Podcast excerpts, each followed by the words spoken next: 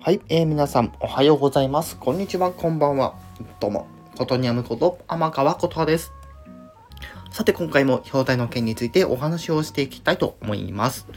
はい、ということで、えソフトの人 FM、はい、中の人 FM の20回目、え簡単に振り返っていきたいと思います。はい、ということで、いつも通りオープニングから始まりまして、はい、えー、先日のアップデート情報、ね、またちょっと振り返りありましたけども、はい、えー、先日お伝えさせていただいている通り、まあ、今回ね、えー、告知機能復活プラス、えー、まあ、その他の部分ですね。はい。の、えー、説明等ありまして、えー、その後ですね、えー、まあ、コメントを回収しながら、えー、またね、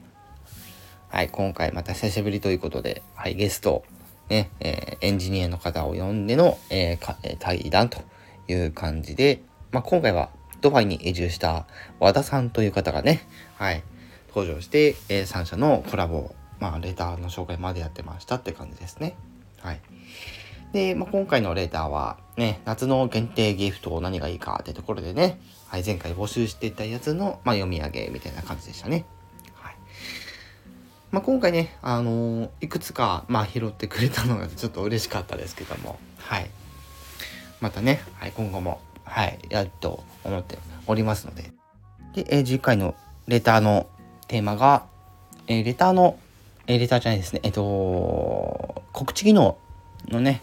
え、まあ、使い方、感想などってところでね、はい、え、募集をしておりますので、え、次週、え、6月の8日、はい、えー、放送予定ということで、今回そういった感じで、えー、放送がありましたということですね。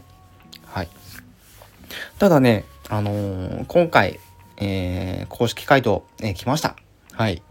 何の回答かっていうと、はい、えー、レターの画面ですね。レターを送る画面でですね、え、ユーザー名の表示、非表示についてだったんですが、